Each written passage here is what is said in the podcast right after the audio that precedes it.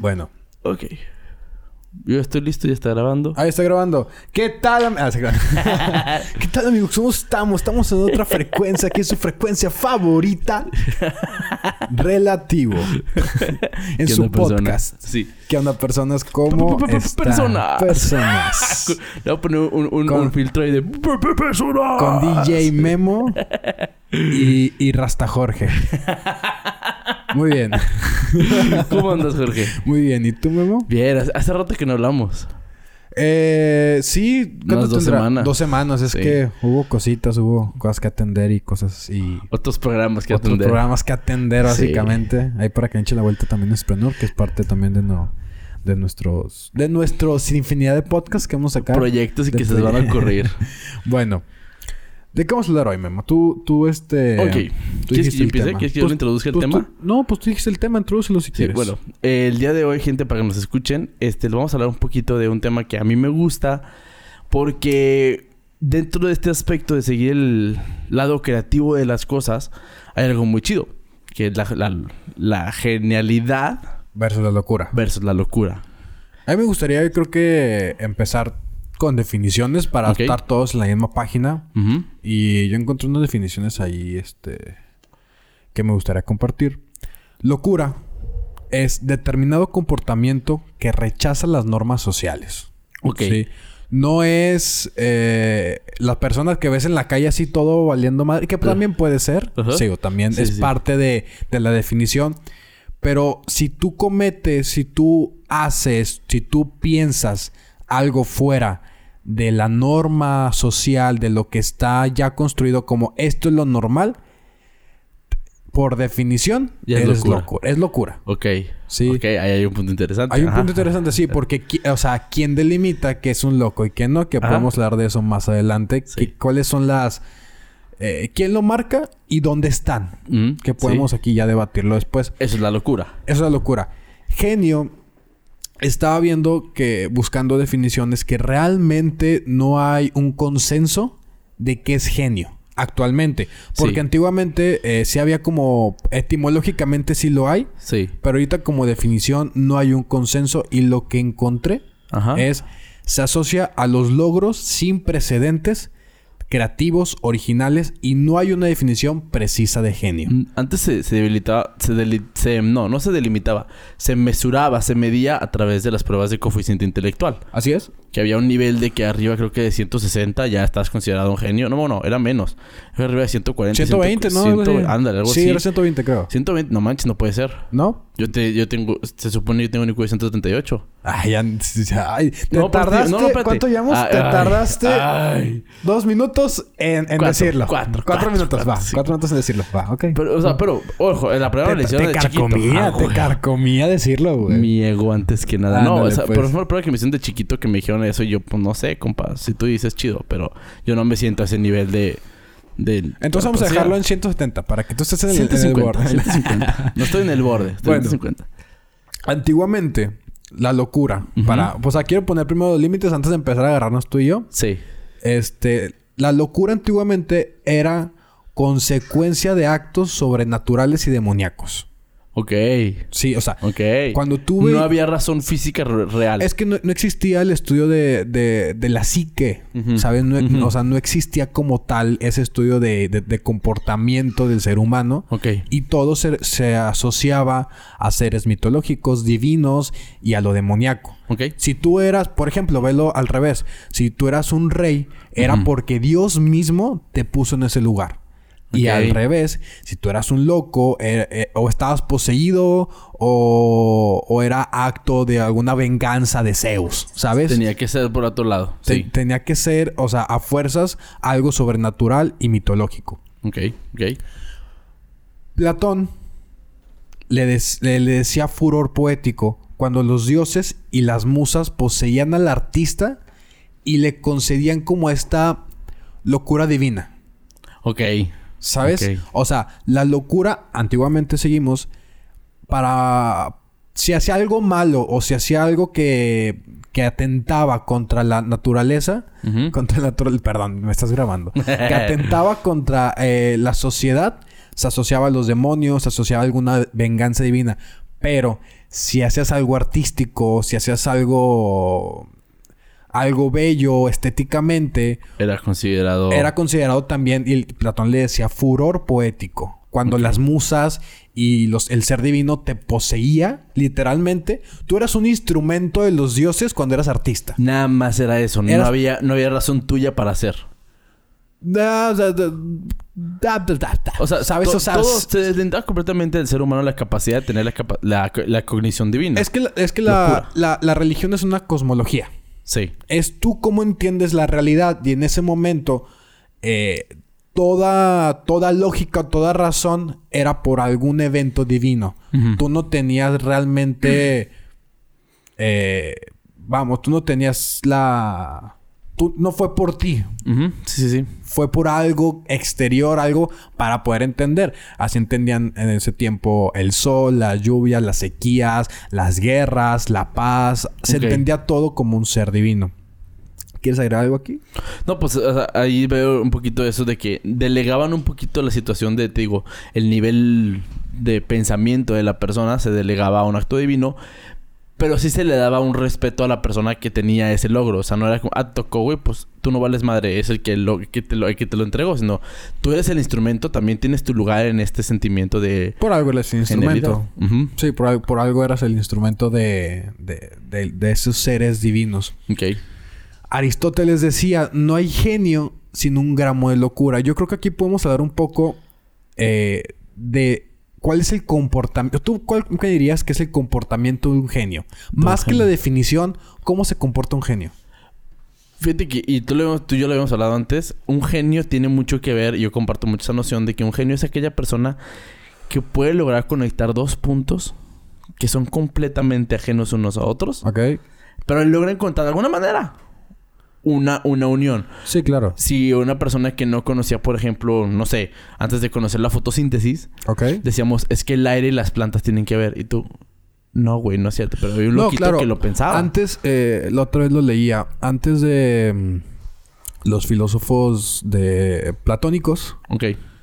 eran estos los... ah, ¿Cómo se llamaban antes de Platón? Los, Los- sofistas. Ok. Los sofistas, en, es- en ese tiempo, no me acuerdo bien de- del, del filósofo que lo leí, pero ellos sabían que la realidad se, co- se, se estructuraba por medio de, de pequeñas cosas, de, de pequeños, este, vamos, de pequeños átomos. De ahí nace eh, la... Sí, la frase de Atomois. Sí, de, de átomos. ¿Por qué? Porque en ese momento ellos intentaban explicar la realidad. Unos decían que todo estaba hecho de... Creo que de, era de, de- de agua. Pero a lo que voy es que es conectar esos dos puntos de decir cómo yo entiendo la realidad y cómo yo voy a, a juntar este punto que es de otra disciplina totalmente diferente a Con esta este punto y voy a ver. crear algo nuevo.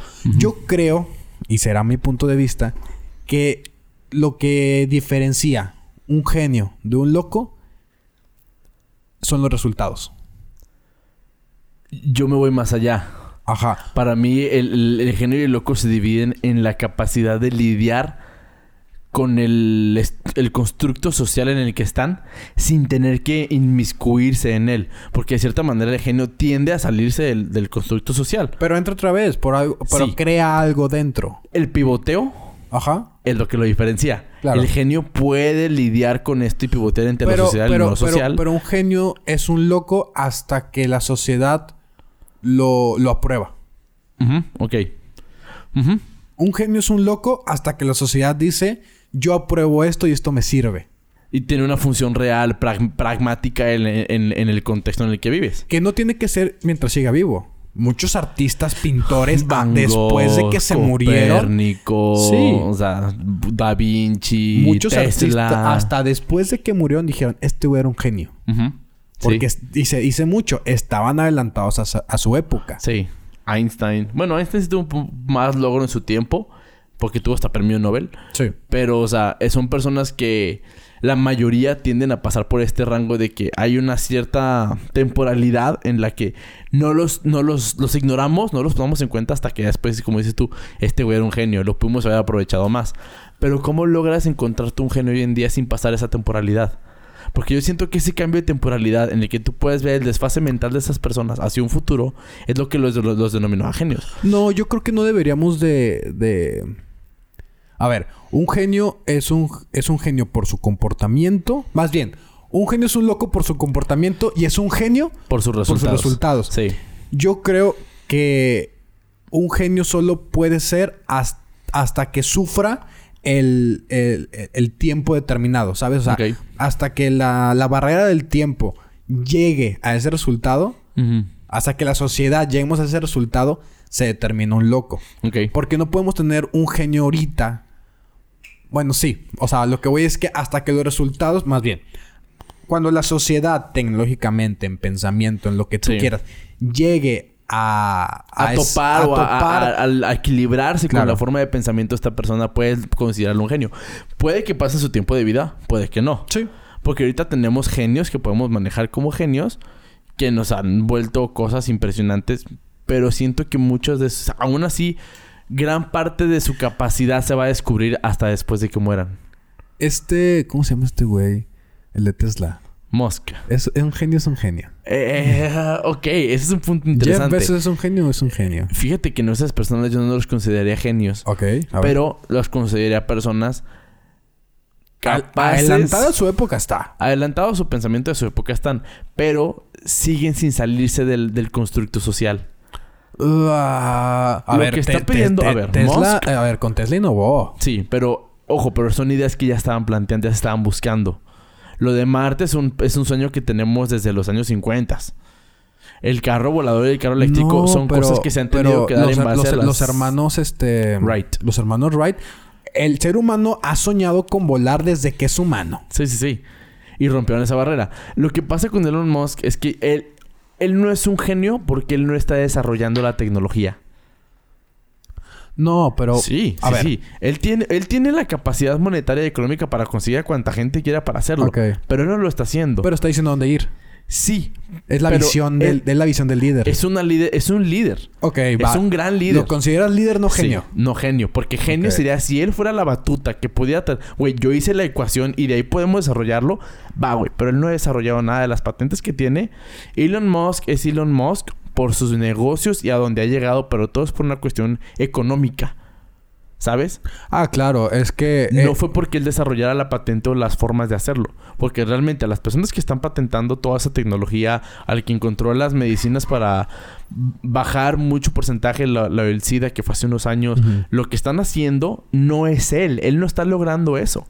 Él tiene un equipo de gente que lo está logrando. No demerito el hecho y no le quito importancia a los grandes descubrimientos que están haciendo. Neuralink es una estupidez que no puedes ver venir. Sí, ¿sabes? no, o sea... Pero él no lo está yo, yo- desarrollando. Yo, yo aún no entiendo las consecuencias de Neuralink. Sí, exactamente. O sea, ni, la- ni, ni las virtudes, ni lo que puede llegar a ser bueno, ni lo malo. ni lo malo, Es que güey. todavía es intangible. Ajá. Pero la idea no fue, no es una idea de Musk, es una idea que el ser humano ya ha tenido y está ¿Cómo consiguiendo. volar? Sí, como volar. La diferencia es que los hermanos Wright lo llevaron a la práctica ellos. Ok. Un genio... Y Bien. hasta eso ellos no fueron genios. Ellos simplemente pudieron aprovechar el conocimiento, pero yo no los considero va. genios. Vamos otra vez a la pinche definición. Se- genio hoy se asocia a los logros sin precedentes, Sí. creativos, originales y no hay una definición precisa. Sí, no, es, es por eso es lo Si nos importante. vamos a, de lo- a- a los resultados, es lo que es un genio. Yo lo Sí, vería no. como un líder. Un líder. Más que genio líder, porque o sea, eh, o sea, tiene que crear y ver su, y tiene que crear su resultado. sí, pero el resultado no lo está fabricando él. Él está contratando a las personas que están llegando a ese punto. Ok, líder. Sí. Vamos con, con Sí. líder. E- Ese es el punto que puede separar de un, un Tesla, un Edison. ¿Hitler es un, es un genio? Es un líder. Es un líder. O, o sea, ojo, no estamos hablando de lo que hizo moralmente. No, no, no. O sea, a ver, a ver. Jamás. A ver, sí, sí, sí. Yo lo estoy, yo lo estoy viendo como... No como los logros que hizo, sino... La mente maestra, porque hay psicópatas, Sí, no, no, hay, sí. hay este asesinos que son mentes maestras. Sí, o sea, es más Pero como el proceso personas- creativo. muchas de esas personas se les han considerado genios no, no, no, no entendidos. Manson es un gran ejemplo de eso. Sí. O sea, Va- va- vamos a hablar de la situación desde un punto frío y objetivo. Manson el día que murió tenía una lista de más de, de, de- creo que de, de cinco años de gente que lo quería visitar para hablar con él. Y era un güey, o sea, él no mató a nadie per se, ¿se tiene entendido? Claro. ¿Sabes cómo? Él, y, pero su coeficiente intelectual, la forma en la que hablaba y la forma en la que lo entrevistaban, te envolvía. Se le consideraba un genio loco. Claro. Pero Frankenstein. un. Frankenstein, ándale. O sea, por ese lado en el que no logras separar lo ético y moral de, la, del- de lo, de tu genialidad. Y esa es la diferencia, que es lo que te decía. Es lo que decíamos. El loco es cuando se sale completamente del marco social. Ok. Yo, yo, y me gustaría platicar porque, vamos, idealizamos a los genios. O sea, vemos a los genios como puta. Yo quiero estar ahí. Yo... Yo quiero estar ahí, yo quiero ser ese güey. quiero lograr algo que no se haya conseguido. Pero el genio es víctima de su genialidad. 100%. O sea, Sí, claro. el, el genio es víctima y lo podemos ver como lo que decía Aristóteles de que las musas lo poseen. Tú, tú ves a, a una persona genia, vamos, o un artista Mm. y tiene como estos arranques de furor, estos arranques de necesito hacer esto, Sí. son disciplinados. Da Vinci, digo, no sé si realmente está corroborado esto, pero se decía que cuando él se iba a dormir, Sí. ponía al- a las tantas horas, ponía como un tipo de despertador, o sea, pero que hacía un chingo de ruido para despertarse y otra vez trabajar, güey. A la verga. Ese güey no dormía. Sí, o sea, ¿por qué? Porque tenía que seguir creando. Ok, pero eso ya es, ya es obligarte a un estado de psicosis, que eso Pero es es el problema genio. del genio, exactamente. Es una pasión el descontrolada. Genio, el genio que hay una, en, en- ya en tendencias casi esquizoides, ya, ya psicóticas, para llegar a ese punto. Van Gogh se arrancó la oreja. Este Nietzsche murió vomitando, vo- comiendo de su vómito y todo Sí, valiendo o sea, madre, güey. Tesla murió alimentando Palomas, sí, ¿sabes? O sea, palomas. Hablando con ellas, Sí, güey. platicaba con las palomas. Sí, o sea, sí. No, el, el problema es que queremos llegar al genio, pero no entendemos el límite. El sufrimiento. Y ándale. Uy, no, ese es otro El punto muy importante. sufrimiento pero- del genio Yo hablo del límite físico y mental que deben de tener para poder apaciguar esa mente. Pero es que si lo apaciguas, ¿qué creas? Ah, no, claro. O sí, sí me explico. O sea, a ver. Mi cordura hacia lo que quiero crear. Ahí depende mucho de- de- del contexto de cada quien. Pero si tengo esta... Esta cosquillita. Deja tu cosquillita. Este... Estos pinchazos que me están dando constantemente de... Esto, de- esto es, esto es, esto, esto, es, es. tengo que hacer esto y tengo que hacer y tengo que hacer. No duermes, güey. ¿Para Sí, no, qué dormir si ya- puedo ya no- ya ni siquiera es ambición, no es pasión. Es una neurosis que te causa llegar a ese punto. E- Es una obsesión. Sí. Se dice que los artistas son obsesionados con su arte. Sí, y, y, y, y ojo, no tienen que ser gran no tienen que tener un gran volumen de arte o de resultados. Puede ser un resultado. ¿Cuántas pinturas son de Van Gogh? No, No, son muchas. Creo que son de, de Da De Da Vinci. Vinci tampoco. Son, creo que son como 14. Sí, son sí, no son bocetos y dibujos y son como 14 y ya. Sí, o sea, no hay mucho. De las pocas personas que tenían muchas patentes era Tesla. Pero, o sea, realmente la mayoría de los genios no tienen gran cantidad de obras. Ni siquiera Mozart ni Beethoven tenían gran cantidad de obras. Y Mozart... Mozart era considerado un genio, que es, algo- es- es un punto que quiero tocar. El genio de Mozart se descubrió desde muy pequeño porque era un genio en la música. Sí. Sí, era un genio, era un maestro y todo. to- Beethoven se le reconoce porque aún con su sordera Sí. hacía obras maestras que hasta la fecha no logramos entender la... ¿Cómo? De- Del cómo, sí, de sin cómo- escuchar para empezar. Claro, lo tienes interno, pero me refiero a las, a las consecu- no, no consecuencias, sino a cómo, cómo... Ok, si a un bebé le pones música clásica, Ajá. el bebé tiende a crecer más inteligente. Sí. o sea, las repercusiones físicas que tiene Claro. hacia el cuerpo humano, la música de Si le pones Bad personas, Bunny... Y cambia mucho, exactamente. Entonces, pero eh, el tipo de repercusiones que estos nos plantean, no podemos entenderlas todavía y eso es parte de su genialidad. Va. Pero, como dices tú, ok, es peligroso porque no, no balanceas, no, no, no encuentras una forma de balancear mi locura con lo que quiero Pero, hacer. pero es que tú lo estás viendo como si fuera... tu- tuvieran decisión. De Ándale, ese es el problema. no. Que lo que no entendemos es que no hay punto de decisión. Eso No- lo que quiero llegar. No es, no, es, no es su libre albedrío el que los lleva. Sí, no. Tienen eso y tienen que lidiar Son- con eso son- como puedan. el artista o el genio es más sensible. No sensible de, ¿sabes? O sea, No, no llora por todo. es o sea, más sensible a lo que le rodea. Sí. Él ve cosas que la mayoría de personas no ve. Él siente cosas que luego la escribe o luego las pinta. Él escucha y luego crea música. Sí, pues se dice que Einstein en sus últimos días hasta llegó a ver color, eh, llegó a ver sonidos. Esa es una... Sí, sí es una... No es enfermedad, digo. Es una... Es una situación. O sea, es algo que te pasa cuando estás en, en un punto de... No, pero sí pasa. No, no, mental. No, no, sí, sí, sí, Ese es un estado. Pero él dice que ya lo hacía naturalmente. Que ya llegó un punto en el que ya... O sea con Einstein, y ya se medio ponemos conspiranoicos, pero se dice que ya era capaz de percibir una cuarta dimensión. Ay, define cuarta dimensión, papá. Sí, o sea, si nos vamos al punto físico, vivimos en tres dimensiones y hay una cuarta dimensión que no logramos percibir. Que es la parte espiritual. No, no, no, no, no, O sea, si nos vamos a lo que es la física como tal, nuestras tres dimensiones, en una segunda, en dos dimensiones solamente puedes ver la sombra de la tercera dimensión. El cubo solamente ves la sombra del cubo. No puedes ver la, la profundidad. Ok, a ver, a ver si te entiendo. Yo, yo, estando en una tercera dimensión, solo puedes mi sombra es la segunda dimensión. Yo veo mi sombra que es segunda dimensión. Sí, porque solamente tiene altura. o sea, me está diciendo que somos la sombra de la cuarta dimensión. En lo que podríamos alcanzar a ver, sí, o sea, bajo la física. Soy la sombra de un Jorge de cuarta dimensión, güey. Algo así, o sea, lo que pasa es que no somos capaces de percibirlo. Sí, o sea, o sea se está yendo muy, muy acá, pero o sea, lo que plantea Carl Sagan cuando lo explicaba era que si tú vives en un mundo de una sola dimensión que es lateral, de un punto izquierdo a un punto derecho. No conoces el arriba y el abajo. Claro. Entonces tú solamente puedes percibir las cosas planas y no puedes ver por encima de ellas. Vives en una segunda dimensión, tienes altura y tienes, una caricatura, longitud. Sí, ya lo ves en dos dimensiones. Tienes altura y tienes longitud. Si que hay un objeto tridimensional, tú lo verías por sombras. Tú solo verías la, o sea, si tú agarras una manzana. Ajá. Y la, y la intentas, este... Meter. No, no, sí. Ah. Lo único que hacer son las pequeñas capas que van entrando una por una. Ok. ¿Sí? Como pequeñas ya, ya, ya. Como píxeles. Sí, o sea, pero ves nada más como que las pequeñas líneas de la forma que se va creando, pero no ves las tres dimensiones, no ves la profundidad del objeto. La cuarta dimensión, que es en la que no conocemos, es cuando no, por eso no somos ni capaces de percibirla ni entenderla porque está fuera de nuestras tres dimensiones. Claro. Eso es lo que plantean los la física cuántica y la física en general, que no somos capaces de percibirla. Existe una cuarta dimensión, no desde que, oh, viajes en el tiempo, y no, pero o sea, si pudiéramos percibirla, podríamos sentir el tiempo, podríamos ¿Qué es una medida? Escuchar olores. O sea, ya es, ya podríamos cruzar esta, este plano en el cual existimos. No estoy yendo a la locura. O sea, es lo que plantean los, las teorías de la cuarta dimensión sin entrar en la paranoia. Entonces. Que, volviendo al, al, punto que decías de los artistas realmente sienten. Vamos con este. con Dalí, güey. Ok.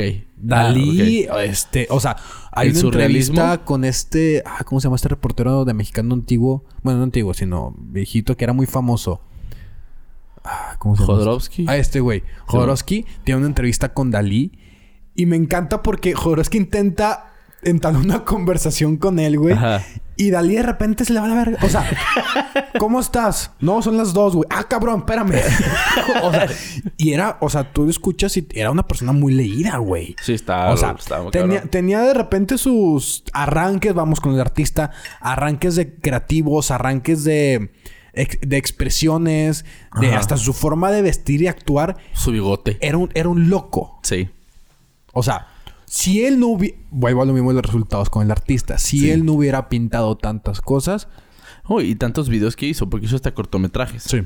Sí, o sea, pero vuelvo a los resultados. Tiene que haber algo tangible para yo, para que la sociedad compruebe que eres un genio. Y ojo, y tiene que ser algo tangible que aún así, que siga siendo respetado a nivel social. Porque aún así, a Dalí en su momento lo tenían muy criticado. Sí. a cualquier artista. Sí. Artista es criticado. Porque no, no, logramos, no logramos, no somos capaces, perdón, de entender lo que ellos plantean en su mente. Sí. Por eso les llamamos locos. Sí, o sea, y, realmente lo que hace el artista, que es lo que yo, o sea, yo veo, al artista, más, más atrás, la realidad tiene huecos, güey. La realidad es triste. La realidad es sufrimiento y es belleza. Es crueldad. Y, la realidad es muchas cosas. Lo que hace el artista con sus poemas, con sus, con, sus libros, con sus pinturas, es como rellenar esos huecos. Decir, no me está gustando lo que estoy viendo y estoy percibiendo otras cosas, lo tengo que mostrar lo que yo percibo. Y tengo esa necesidad porque el artista es un ego andante, andante. O sea, el artista, aparte de decir, yo siento esto, quiero que tú sientas lo mismo. Digo, me pagues o no me pagues, o sea, porque... Yo lo voy a plasmar, me vale lo- madre. Porque lo, lo tienes, que- tienes que ver lo que yo estoy viendo, güey. Tienes que sentir lo que estoy sintiendo. Tienes que oler. Vamos con los chefs gastronómicos. Tienes que oler, tienes Ah, que sí. saborear, güey. ¿Sabes? Lo que yo estoy sintiendo. El artista y la anatomía del artista es yo percibo cosas, lo, lo estructuro en mi mente de una manera que, el- que, que, el- que la persona normal no lo entiende y lo plasmo de una manera estética Buscando que tú lo logres. Buscando que sea estético, porque tiene que ser estético y tiene una forma. Ojo, porque el, el loco o el genio lo acomoda en su interior de una manera que, que nada más él comprende y lo tiene que plasmar para que todos lo comprendan. Ese es el pedo, güey. Ok. ¿Sabes? Sí, y ahora sabemos que no lo vamos a lograr.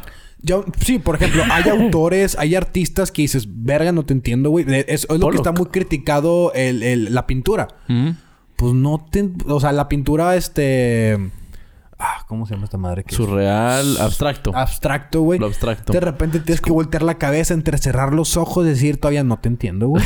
o sea, No, ¿sabes? No, sí que hay una agresividad que me plantea la locura que presentaba él en su neurosis y veo aquí la fiebre de su rabia y tú, Ándale. güey, veo un color rojo, güey, o sea, ¿cómo, cómo? O sea, Güey, hay pinturas que es un color rojo.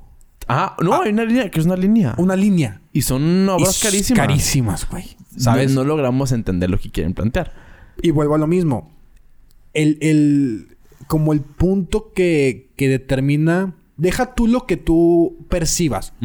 Porque todos percibimos cosas diferentes. Ok. ¿Sabes? O sea, yo puedo percibir, no sé, de una mesa. Eh, para, tú puedes percibir de una mesa un, un lugar para comer. Y yo puedo percibir un- de una mesa mi Una- lugar de batalla para jugar ajedrez, güey. Una cama. Una cama. Tú puedes percibir sexo, yo puedo percibir descanso. ¿Sabes? Todos percibimos cosas diferentes. El, lo, que, lo que diferencia un genio de un loquito, Cuerdo. de Ah, un cuerdo, de un loco, es cómo yo expreso de manera de manera realista o de manera Tangible. tangible, que las demás personas puedan entender con procesos técnicos. La escritura tiene procesos técnicos. Sí, la poesía, la, la- pintura. La música, Tú todo. para hacer una pintura abstra- abstracta, Sí, tienes tienes- que primero entender todas las reglas de la pintura. Porque primero romper. tienes que entender las, las reglas para poder romperlas, güey. Y romperlas de manera que pueda llegar a una coherencia. Hacer estética, ser Sí, bella, güey. Sí, porque, o sea, si tú ves un cuadro de... te- Me, me gusta mucho el ejemplo de Jackson Pollock. Si no reconocen los cuadros de Jackson Pollock, son cuadros muy, muy llenos de colores, pero te parece que son este, gotas salpicadas. Nada más. Pero son cuadros, son cuadros carísimos en los cuales él planteaba mucho de su enojo y sus sentimientos. Entonces... Pero son bellas porque, como dices tú, rompen el esquema de las reglas, Sí. pero no rompen la, estesi- la estética. Sí. Eso es lo importante, eso es lo interesante. Ahora, ¿cómo delimitas? Sí, es que... ¿Silencio dramático? Sí, es que... No es como silencio dramático, pero ¿cómo delimitas la estética? Son puntos demasiado difíciles de manejar porque ¿cómo delimitas hasta dónde vas a llegar un loco para ser genio? ¿Y cómo delimitas que, que este no es un genio y que es un loco? Dijimos que es bajo, lo- bajo las, normas, las normas sociales. Pero si el genio y el loco rompen las normas sociales, ¿cuál es la diferencia? Ok, ahí te... Ok. Antiguamente dependía mucho de... Y yo creo que siempre de la voz colectiva. De decir, esto es bonito, o esto me impactó con algo, o esto me enseñó algo. Yo creo que ahorita el, ahorita el artista está cayendo en... Si no vende, no lo hago. Ok. Sí, ¿Sabes? pues se mueren de hambre. Claro, y, y es la frase de, de papá, la frase de tío. Eres músico, eres pintor. No, mijo, te vas a morir de hambre. Estudia una carrera de verdad. Sí. ¿Sabes? Cuando, cuando realmente a lo que se refieren estudiar una carrera de verdad, es que lo tuyo no vende. O es tan... Porque, vamos, el, eh, el arte, la música, son conceptos todavía incomprendidos en un colectivo. A mí me gusta una música y no sé por qué me gusta, ¿sabes? Sí. A mí me gusta una pintura y no sé por qué me gusta. Pero no por eso quiere decir... Porque a mí me gusta no, no quiere decir que es más caro o no. Pero si le gusta a mucha gente, quiere decir que vende. El problema es que el capitalismo está... Está deformando este artista que es arte por hacer arte. Te quiero enseñar, vendo o no. Sí. Pero ¿cuál es el problema? Que no puede haber un artista que esté creando y capaz esté trabajando otra cosa. Sí, no, tiene que dedicar No te da el 100% de su tiempo, no te da la vida, güey. Porque tienes esta, esta cosquillita y aparte el arte es muy celoso. Sí. El arte Sí, es celoso. sí, sí, sí. Como músico, como pintor, como escritor. Si tú dejas de escribir, dejas de pintar, dejas de tocar música, Se se, te va. te va. Sí. El público se te va, tu habilidad se te va, lo- el- las ideas que tenías se te van. Sí, ¿Sabes? es demasiado efímero como para no, te- para no tener eh, la eh, oportunidad de aprovecharlo. Vamos con las musas. Por eso decía Aristóteles. Son las musas que de repente te... Te... Ay, güey. Te llenan, te No. motivan, te poseen. Te poseen, gracias. Que quería decir otra cosa y no era la, la palabra. Gracias. o sea, son estas musas que te poseen, güey. Ok. Son estas musas que de repente te llega la idea y la tienes que escribir. La tienes... Muchos empresarios, muchos artistas, muchos de todo... Tienen su libretita al lado de su cama. Sí. Para cualquier idea, cuando la musa llegue a, a tu pensamiento... En ese momento escribes. Fíjate que hay un punto aquí que es importante con eso. Como se ha vuelto más común que eso llegue, ya es más difícil que haya genios. Ok, el nivel ¿Hay más intelectual- competitividad? Sí, el nivel intelectual del, del colectivo ha aumentado. Entonces, al llegar a esa genialidad, tienes que sobrepasar los estatutos que ya siempre, están. pero siempre ha sido así. sí, ¿por pero qué? ojo, pero antes no era tan fácil verlo. Ok, y antes no era tan fácil llegar a la información. Es- exactamente. Como ya tenemos más acceso, ya tenemos más facilidad, es más difícil llegar al punto de genialidad porque el colectivo ya subió. rompes.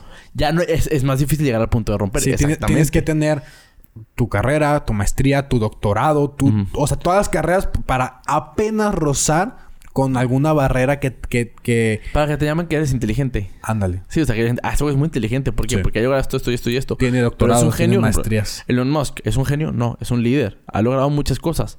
Pero sigue estando por debajo de romper las reglas necesarias quién para sabe, llegar. porque aún no pasamos la barrera del tiempo con Elon Musk. Sí. Es reciente. ¿Tú crees que sea necesario romper la barrera del tiempo para No sé. poder encontrarlo? No sé, o sea, no, no para poder encontrarlo, sino para, para que la sociedad defina si Elon Musk, si Jeff Bezos, si cualquier persona es un genio. Por- Sí. Porque realmente no es que lleven poco en el mercado, sino en el boom llevan poco, Sí. ¿sabes? Por ejemplo, ve a Bill Gates. Sí. Bill Gates tuvo que romper la barrera para decir, ah, ok, no mames, tú este... O sea, no, es, no, no estoy diciendo que sea un genio, sino en un punto más arriba en el colectivo que un Sí. Jeff Bezos, que un Sí, sí, no, por encima de la pirámide de, de capacidad mental está por encima. Y, y- y como, y como persona idealizada, Sí. Bill Gates, Steve Jobs, eh, o sea, se ven como dioses, güey. O sea, Sí. el, cole- el colectivo. Todavía más Jobs que Bill Gates porque Sí. Jobs ya se murió. Sí, claro, eso es lo que voy. Ya Impresionantemente. pasó la barrera del tiempo. Sí. Ya pasó esa barrera donde dijimos, a ver, ya se murió la persona, ¿qué tanto hizo? Puta, güey, cambió la tecnología. Sí, porque se murió ya no fue el mismo cambio. No. O no. sea, desde que Steve Jobs dejó de, de tomar el mandato de Apple, Apple se fue en un- se fue estandarizando, se fue Ándale, se fue haciendo igual que todos. Sí. Cuando rompió paradigmas estúpidos, güey. Con Pixar, con el primer iPhone, con la tecnología que utilizaba. Con el iPod. Sí, con el Con- iPad, todo lo con que el hacía. iPad, o sea, realmente, deja tú con iTunes, güey. Ok, sí. iTunes, o sea, te ayudó a tener toda tu música en, en- en- en tu, en tu bolsillo, güey. Cuando antes tenías que cargar discos y tu, y tu Walkman y la chingada, Sí. rompió con un chingo de cosas para tú tener la información en la palma de tu mano. Freud, vamos con Freud. Freud analizó el proceso artístico y decía que el ser humano está estructurado en tres niveles. Sí, ok, vamos a hacer, para hacer un pausa, pausa. enfoque, vamos al punto psicológico. Sí, Ya sí, es sí. completamente psicológico. que, que sigue estando de la parte de artístico. No me voy a meter a, a teorías. No, no, Pero nada más como así como por arribita. Que es lo que decía él de, del proceso artístico o el proceso creativo de un artista. Ok. Y decía que el ser humano estaba estructurado en tres niveles. Que ya los conoces. Que es el ello, el super yo y el yo. ¿Sí? Sí. Para el, el ello son toda esta Es el Es- inconsciente. es el inconsciente para Sí. empezar, pero son todos estos deseos. Este. Que no respetan ética ni moral. Son deseos que están. Es la parte animal Sí. y la parte Instintiva. instintiva del ser humano. Así es. Luego es el yo. Que es el que las detiene. No, ese es el super yo. Ah, perdón, sí. Me El equivoqué. yo es, la, es, es esta parte racional, esta parte que crea objetivos del ser humano, donde dice yo quiero llegar allá. Lo que lo detiene es el super yo. Ujú. El super yo es est- toda esta construcción social de ética y de moral que tiene el ello. ¿Por qué no el yo? Porque si tú nomás tuvieras el yo y el ello, tú tienes objetivos y el ello, como, como le hagas, güey. Vas a llegar. Vas a llegar, güey. Tumbando gente, matando. O sea, ¿sabes? O sea, Sí, sí, esta sí. parte animal con los objetivos, eres un león, güey, que va, va por una cebra. Chingue su madre lo que es moral, güey. Ok. El, su- el super yo es esta. Haz de cuenta que está el consciente que es el yo. Luego abajito está el, El inconsciente, inconsciente. que es el ello. Y a la mitad, güey, está, el super yo. Que eso está toda esta construcción social, güey. Digo que lo estamos tocando muy por encimita para que no se piensen, Sí, "Eh, sí, sí. no saben ni tiene pinche idea. Pues estamos tocándolo por encimita para poder entrar a lo que Freud decía era locura y la genialidad. Y lo que él decía es que toda esta parte artística, toda esta parte del arte, ¿dónde crees que se crea? En el, en el ello. En el ello, donde Sí. están los deseos, donde está toda esta parte inconsciente del ser humano.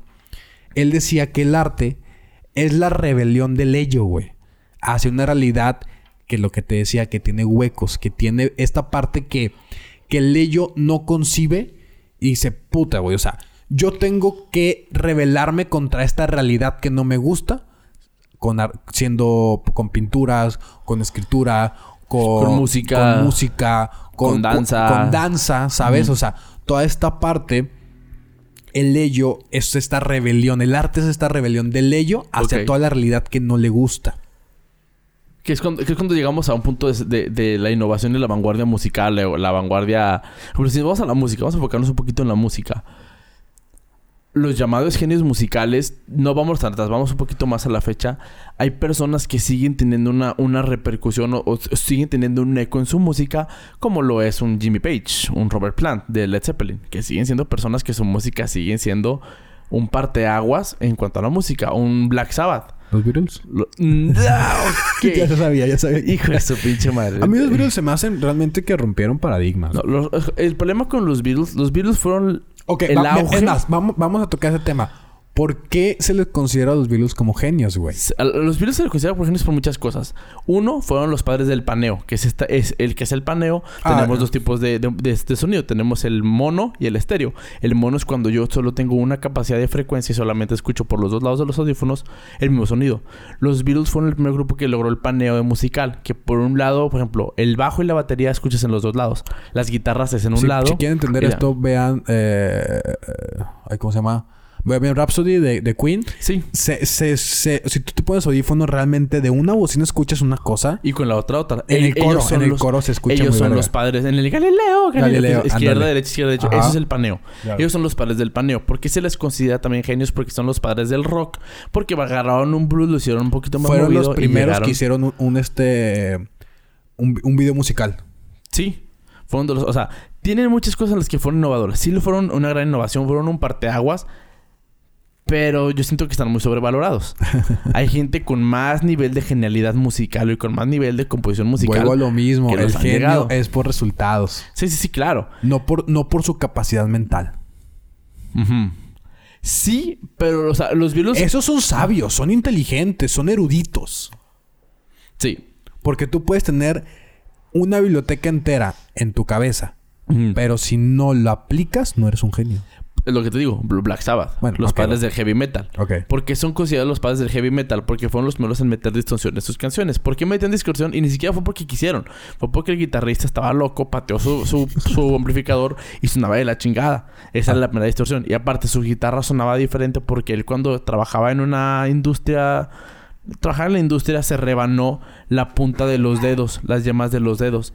Y para poder seguir tocando, el güey está loco, está loco, está loco, porque el güey se metió los dedos en, creo que fue en oro o en plata. Entonces, en la punta de los dedos tiene como una capita de metal. Tenía púas en cada dedo. No, tenía, tenía metal en cada O dedo. sea, no, pero como púa. No, porque es en la otra mano. En la, en la mano que tocaba los trastes. Sí, en ese lado. Entonces, cuando él tocaba las cuerdas, sonaba diferente. Ok. Eso, más el, de la distorsión de la- del amplificador, sonaba un, grupo, un sonido más, más crudo, más feo. Y de ahí nace el heavy metal. Por eso te digo, pero no fue por la capacidad mental que tuviera. No, pero ellos no son genios. Se les conoce Depende como de quién. se les conoce como innovadores o como personas que lograron algo más, pero no son genios porque no rompieron un paradigma como tal. Ok. Utilizaron las herramientas necesarias, sí, pero no, o sea, si tú le preguntas, no es un genio, no es un genio. Genio musical, ¿quién te puede decir un genio musical? José Macario es uno más, más, más, más, más acá que es mexicano. Un genio musical tienes, por ejemplo... mm, No se me ocurre ahorita alguno específico. Es que, es que para mí, digo, que aquí no vamos a encontrar, no, no, no vamos a encontrar no, un, punto de, de, de que estemos de acuerdo de los dos. consenso. Ujú. Sí. Pero para mí, o sea, tú puedes tener. Es que a ver, el genio también tienes de suerte. Ah, claro. Tienes que estar en el- en es- el- ese en es el punto de los Beatles. histórico. Los Beatles son lo que son porque fueron los primeros en lograrlo y no tenían competencia porque no había quien pudiera tener la difusión que ellos tuvieron. ¿Sabes? O sea, dime otra banda como ellos en ese tiempo no hay porque no había la manera de difundirlos. Ellos Ajá. tuvieron el punto de suerte para lograrlo. Oh, Pero, pero lo mismo, o sea, ese es.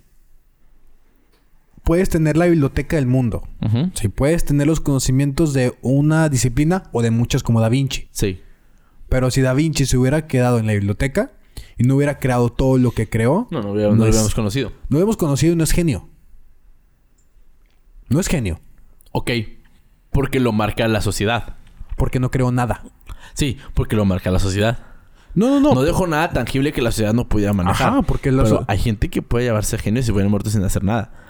Pero no los consideramos genios porque no tenemos la, la, la, el testimonio, lo físico para poder por manejarlo. definición. Sí, sí, por definición. Porque pueden ser eruditos, te digo, pueden ser sabios, pueden ser inteligentes, pueden ser maestros de universidades. Que hay, que hay maestros de universidades mm, súper listos, güey, pero no han creado nada. No hay nada tangible que me Que diga... los maneje como genios. Sí. ¿Por qué? Porque si tú no me muestras tu genialidad, si tú no me muestras tu, tu inteligencia, que vuelvo a, lo- a los, a los artistas. Si un artista se queda nada más en su locura y se crea en lo que está pensando y, y no escribe nada, no pinta nada, no, no, no hace nada, No puedes manejar. Entonces, ni siquiera artista es. ¿cómo separamos innovación de genialidad? Yo creo que van de la mano. Sí. Para mí. Para mí van de la mano, ¿por qué? Porque, por ejemplo, en su época, a lo mejor ahorita no por toda la competencia que hay de los virus, porque ya el, la medición ya cambió. Sí, o sea, el contexto ya cambió. Pero en su tiempo los virus eran genios. Sí, se les... No, pues, pues, está bien, sí. Sí, sí. Ok, pasaron Fueron 20 años. considerados. Fueron, Fueron no, no, no, no, no, Desde cuando ellos estaban vivos, cuando fueron Fueron considerados. considerados genios. Ya la barra, ya, ya, ya- la barrera subió. Pero siguen siendo genios. ¿Por qué? Porque para, para poder innovar sin las herramientas necesarias, tuvieron que ser genios. Te voy a poner el ejemplo. Aristóteles, cualquier filósofo, no tenían las herramientas. Todo era de acá de... Puro coco. De su locura, güey. Sí, sí. Y si pones a gente ahorita, con toda la información que tenemos en internet, ya tendríamos que haber sobrepasado. A- por mucho a Ari- Aristóteles. Pero realmente se siguen considerando genios porque sin tener ninguna herramienta o las herramientas que tenían en su época, llegaron a, llegaron a crear cosas que en su momento no había. Sí, rompieron, innovando. rompieron los paradigmas Ahora, que estaban Aristóteles marcados. no creó nada la nada. No. ¿Sabes? O No, sea, claro que ya no. había filósofos antes de. Él creó un parteaguas para las siguientes corrientes filosóficas. Pero fue un parteaguas porque innovó en lo que hacía. Sócrates. Sí. Sócrates. Es sí, presocrático y posocrático. Sí, pues, presocrático y Sí. posocrático. Perdón. Sí. Sí. Pero sí, sí, sí entiendo la idea de dónde vas. Ahora, viene una pregunta interesante. A ver. ¿Te vuelves genio o naces genio? ¿Te vuelves genio o Yo nace- pienso Ajá. que no naces siendo un genio. Es que... Ah, Ok, ah, va. Va, Porque va. si no, desde, desde bebés lo podías montar. montar. Ok, va. Es que aquí entramos otra vez en la definición. Ujú. Si tú... A ver, si tú no creas nada, por definición, no, eres genio. ¿Sabes? Pero yo, yo sí creo. Vamos, a- es que me- no sé qué palabra usar. Pero yo sí creo que naces con algo. Naces con una... Ok. Tienes que... Ok, naces sí. con una visión, naces con, un, con, Con con una... una- sensibilidad. Si naces con una cierta inclinación, una cierta ventaja Ajá. hacia ese Sí, punto de genialidad. Llámalo no a- cualquiera puede ser genio. No, por, porque por. eh, de la Ratatouille. Cualquier, no cualquiera puede ser genio, pero el genio puede venir de cualquier De parte. ¿Sabes? Pero a lo que voy es que.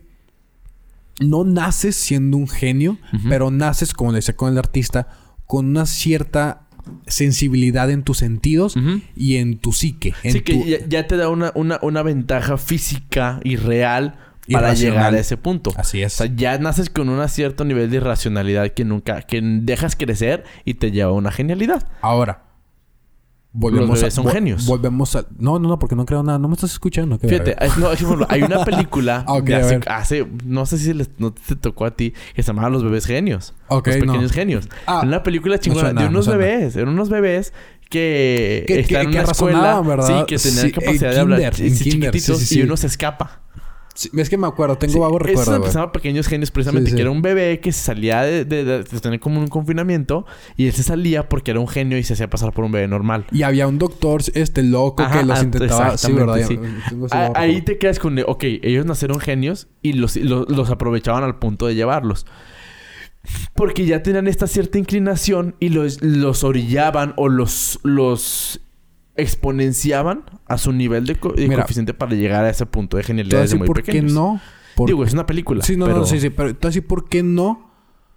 Porque si fueran genios...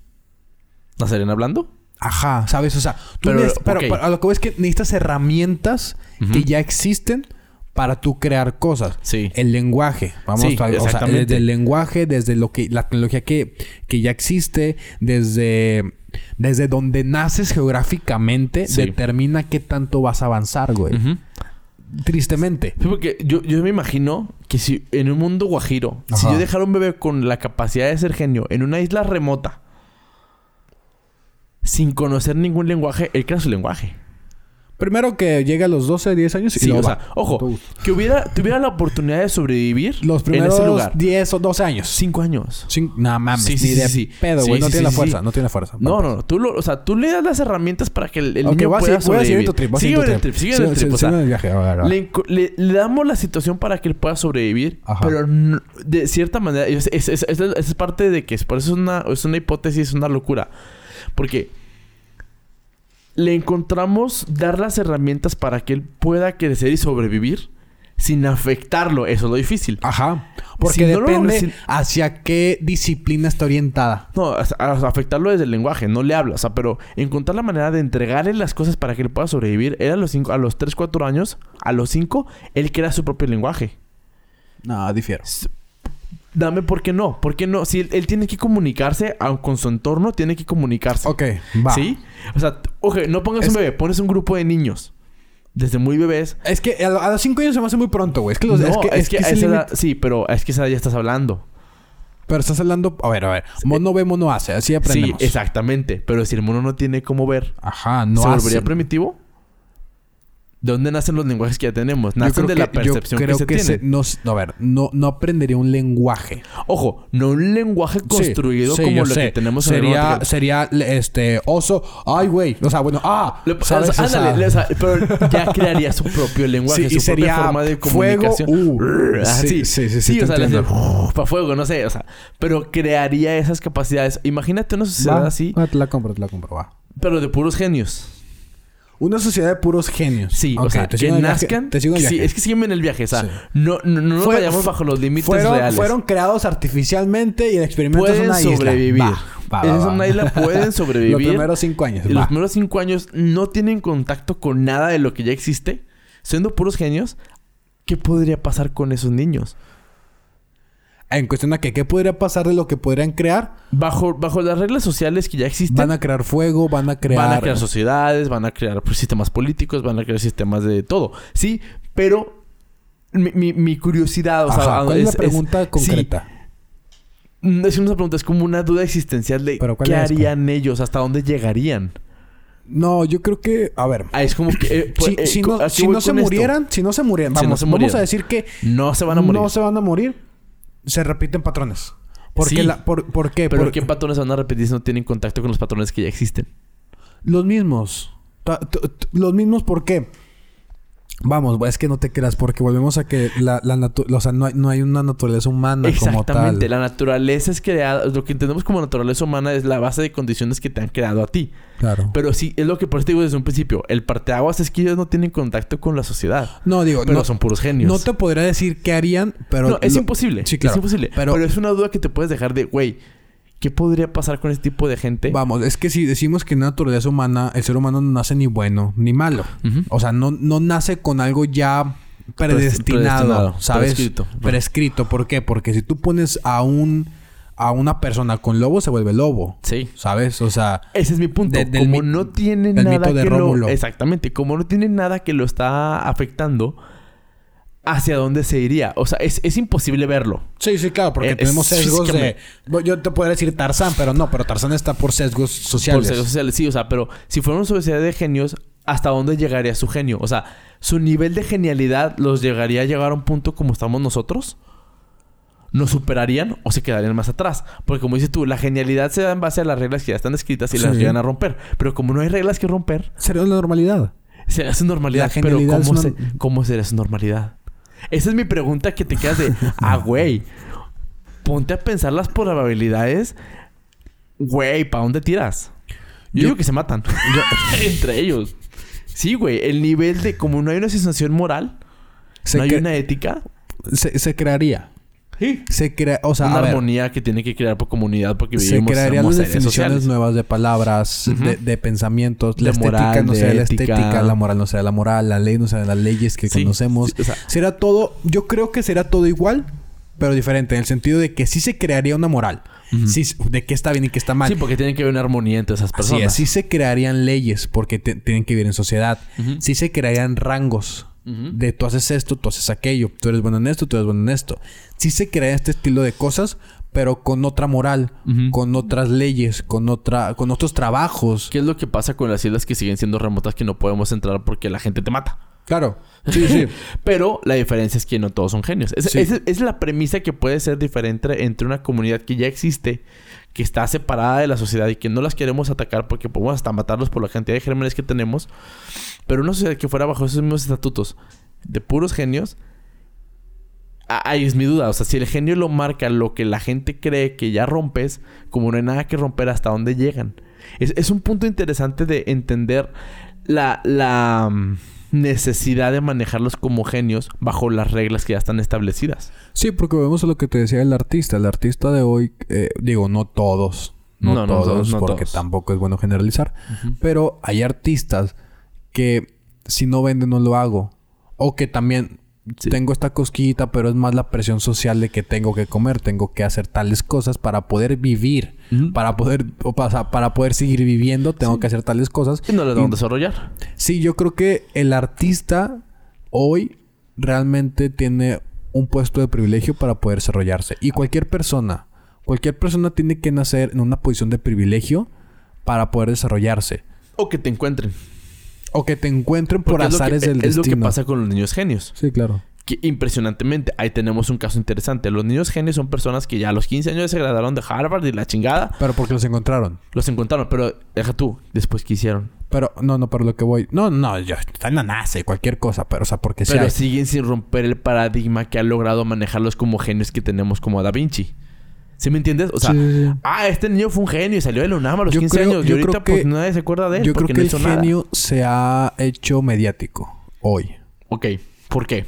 Porque solo, por ejemplo, muchas personas pueden considerar a Elon Musk, a Jeff Bezos como genio, pero porque está en el foco de atención. Sí, Nada más. nada más. O es sea, lo, es lo único que los diferencia. Po- sí, porque está en el foco de atención, porque existen muchas personas que están en la NASA. Yo, yo estoy seguro que no me puedes nombrar dos nombres de la NASA. No, Ni uno. ni uno. ¿O sabes? O sea, ¿pero por qué? Pueden ser más inteligentes, pueden tener mayores conocimientos, pueden tener mayor capacidad de procesar información y de crearla, güey. Pero no hay un spotlight. Pero en es- ajá. Exactamente. Hay un foco, güey. Que los vea. Entonces la sociedad marca a los genios en base a lo que ellos manejan como colectivo. Como mediático, güey. Sí. Porque ahorita lo mediático es lo, es lo que vende. Ahorita lo mediático es lo que... eh, eh, es lo que todos voltean a ver. Todos quieren tener dinero. No saben ni para qué lo quieren. Todos quieren tener un Ferrari. Todo, todas las... la mayoría otra vez que la chingada. La mayoría de las personas quieren, quieren una mansión, quieren un Ferrari, quieren, Quieren ser exitosos y quieren ser, famosos. quieren ser, quieren ser actores, ¿sabes? O sea, y no les interesa el arte de la actuación. Ok. Les interesa que están en el foco, están en los Oscars, están, se ven las vidas perfectas. ¿sabes? Se basan en... Se, se mueven en base a sus metas. A, base- a, a- a- a tener, a tener y no hacer. Ok. No quieren, no quieren ser actor, quieren tener la vida de un actor. No quieren ser artistas, quieren tener la el, el- el outfit y, y cómo Sí, se ven el y el crear y que lo vean. Quieren, no quieren ser artistas. No quieren ser cantantes. ¿No? Quieren ser escuchados. Quieren estar en un, quieren estar en un concierto. Ok, entonces los mueve su ego. No, No, los mueve no. la genialidad, los mueve su no, ego. porque el ser también tiene, tiene una parte de ego. Yo soy esto y tú no, ¿sabes? Pero ya no quieren ser por el proceso, por, por el yo soy. Quiero llegar a ser eso para poder, para poder tener. ¿sabes? Y, y volvemos a, a- a la sociedad de hoy. Que le dice, la, eh, la tía dice, no seas artista, no te deja. No seas músico, no deja. Vas a morir de hambre y no vas a hacer nada a de tu morir de hambre. Por eso tenemos una escasez de artistas. Sí. Tenemos una escasez y tenemos un chingo de abogados y tenemos un chingo de médicos, tenemos un chingo de ingenieros, porque es lo que deja, ¿sabes? Pero, Es con lo que puedes vivir. pero yo creo que volviendo a lo mismo, los beneficios del arte, deja tú el artista, los beneficios del arte es tener esta cosmología de entender lo que no se puede entender la realidad. Sí, sí, si no fuera por el arte, y lo, lo dice creo que Farid Diek y Diego Rosarín en su podcast. Ajá. ¿Cuántos crímenes no se han evitado porque hubo una pluma y un papel antes? Claro, o sea, tú ves todo- todas las historias de, de asesinatos, de, de historias de asesinatos en libros, a los artistas, y sí, y tienen mucha razón, o sea, realmente cuántos crímenes se han, se han evitado por eso. Porque lo pudieron, lo pudieron canalizar en algo. Claro. Entonces, ¿tú crees que ahora vamos a enfocarnos en, en el sentido artístico que siento que es una parte muy más enfocada a la, a la y a la creatividad? ¿Tú crees que el arte te- es muy importante para poder desarrollar a las personas? Deja tú desarrollarlas, o sea, porque lo, lo- yo creo que eh, será pragmático el decir desarrollarlas para qué. Yo creo que para vivir en armonía, para, para crecer en sociedad y para ser sociedad Ok. necesitamos el arte. Entonces necesitamos cambiar la sociedad para que la sociedad sea parte de esa arte. No necesitamos cambiar el arte Ah, para güey. que no sea para que no sea víctima de la sociedad. Ok, tiene que mantenerse aún así poquito fuera de los estatutos sociales. El arte tiene que estar fuera de lo que la sociedad marca como sí o no. Sí, porque al fin de cuentas tiende a ser una crítica, tiende a ser una, una opinión, tiene que ser un Ah, análisis. existen, existen pinturas, existen, existen eh, pinturas que son meta, met- metacríticas, que critican al arte, Al en arte sí como mismo. tal. Sí, o sea, está la crítica que en pinturas, en, en- en libros y en, y en poesía critican a algún sector. Que critican a la política, critican a la música, pero el metaarte es, es con, un, con el arte criticar al mismo arte, Ok. ¿sabes? Y yo creo que, vuelvo, o sea, no es cambiar la sociedad para que se vayan al arte, porque el arte no es el, obje- no- no, el, el objetivo del arte no es ese. El objetivo del arte es la crítica, es la crítica es la realidad, o es O el plasmar. o el plasmar algo o la crítica, ¿sabes? O sea, eh, y es este traer todo lo que tengo dentro y expresarlo. Digo, no es cambiar la sociedad, es cambiar el arte como, como el capitalismo, la sociedad lo ha vuelto y separarlo un poco. Ok. Que no sea ni moral ni, ni no moral, sea, sea moral, sea fuera Amoral. de, sea fuera de lo que está estructurado ya. Que para eso necesitas ser un loco. Sí. Necesitas estar fuera de la realidad. Necesitas no... no- de- vamos, no tener, no que no tengas... No tener paradigmas de lo que ya está escrito. O tenerlos y romperlos. Sí, que tengas la capacidad de pivotear entre los dos. Sea la capacidad de salirte. Ujú. Que para eso, vuelvo mismo, naces con eso. Sí, tienes, tienes que tener con una... es que no, no- no- no es con una ventaja, pero hay una cierta condición, una cierta inclinación a eso. Ahora, ¿pudiste investigar algo de lo, de lo que era la diferencia entre demencia y locura? Eh, clínicamente no. O sea, yo lo que les digo. Porque ya después de, lo, de la locura, va- nos vamos a la demencia. ok, pero eso es un estado clínico, ¿no? No, no es tanto ya como social. Ujú. ¿Por qué? No, o sea, porque, vuelvo, o sea, lo- la definición que tenía yo de locura era determin o sea, un determinado comportamiento que rechaza las normas sociales. Ok. Pero la demencia yo creo que ya es... Ya, ya te falta un tornillo, ¿sabes? Dice, es un grupo de pensamientos y síntomas sociales que interfieren con los funcionamientos diarios. No específicamente es una enfermedad o un deceso. La demencia es un grupo de condiciones caracterizadas por la incapacidad o el... Sí, la incapacidad de al menos dos funciones cerebrales, tales como la memoria, la pérdida de memoria o el juicio. O sea, el loquito tiene la capacidad de salirse, pero sigue siendo dentro de esta parte... Un Joker. mm, sí, pero tiene todavía tiene un factor físico completo. El demente ya no tiene el factor físico que lo puede detener. Hay un... Hay un Una este, esquizofrenia, una Y aún así- paranoia. Hay pinturas de esquizofrénicos que son arte, güey. ¿Sabes? Porque logra plasmar. logran plasmar lo que ellos están viendo. Hay un, hay un este un estudio de un, un esquizofrénico de cómo progresa su demencia. Que hace el mismo dibujo, ¿no? Hace el mismo, que es un autorretrato, creo, Sí. cómo se va al espejo. Y al principio, cuando lo, lo empiezan a investigar o entra en, en, en el, Entra al, al hospital, al ¿sabes? sí. Al hospital. O sea, tú lo ves la pintura en el primer año y se ve él, o sea, er- era un artista, ¿sabes? Y ves cómo va progresando su enfermedad y ve cómo se va deterior- deteriorando su pintura. Los trazos, Los el- trazos, la, la morfología, la simetría que tiene la pintura. Entonces, ¿el arte depende de la locura? Sí, de- como decía Aristóteles, no hay genio que no tenga un gramo de locura, porque para tú poder llenar esos huecos, necesitas salirte, observar la realidad, sentir más, oler más, ver más y poder tener la capacidad de técnica y habilidosa para poder expresarlo en libros, en, en, en poesía, en música, Mm. en pintura. ¿Y cuánto llevamos, Memo? Ya vamos arribita de la hora, güey. Una hora dos. No, No, mames, no un. Yo creo que ya puede ser este buen momento para, para acabar el episodio eh, de Genialidad versus Locura. Espero que les haya gustado. Eh, Ah, pues yo ya la conclusión ya la diste. Me, gu- me gustó cómo quedó el episodio. Estuvo chido. Fue una plática. Ya, ya tenemos que cerrarle, chavos, porque si no nos vamos a la verga. Ya, ya, ya Sí. acabamos lo que tenemos. Entonces, si no, vamos a irnos a lados que no queremos. Vamos a hablar de cosas que no. Y no quiero llegar a ese punto. Entonces, después nos ponemos po- conspiranoicos. y no, no quiero llegar a eso realmente. Entonces, se me hace que le dejamos. Qué bueno que nos den la oportunidad de escucharnos. Síganos en todas nuestras redes. Acuérdense que estamos en Spotify, en Amazon, en Deezer, en Google, y Google Podcast. En YouTube, En YouTube, estamos en todos lados.